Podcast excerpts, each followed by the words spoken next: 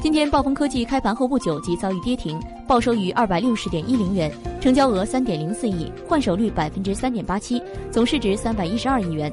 而在此之前暴风科技共经历了三十七个涨停。央视在上周六的节目中就点名包括暴风在内的高价股称其存在泡沫风险。暴风科技于三月二十四号登陆创业板发行价七点一四元目前涨幅已超三十六倍。截至今天收盘暴风总市值为三百一十二亿元约五十亿美元。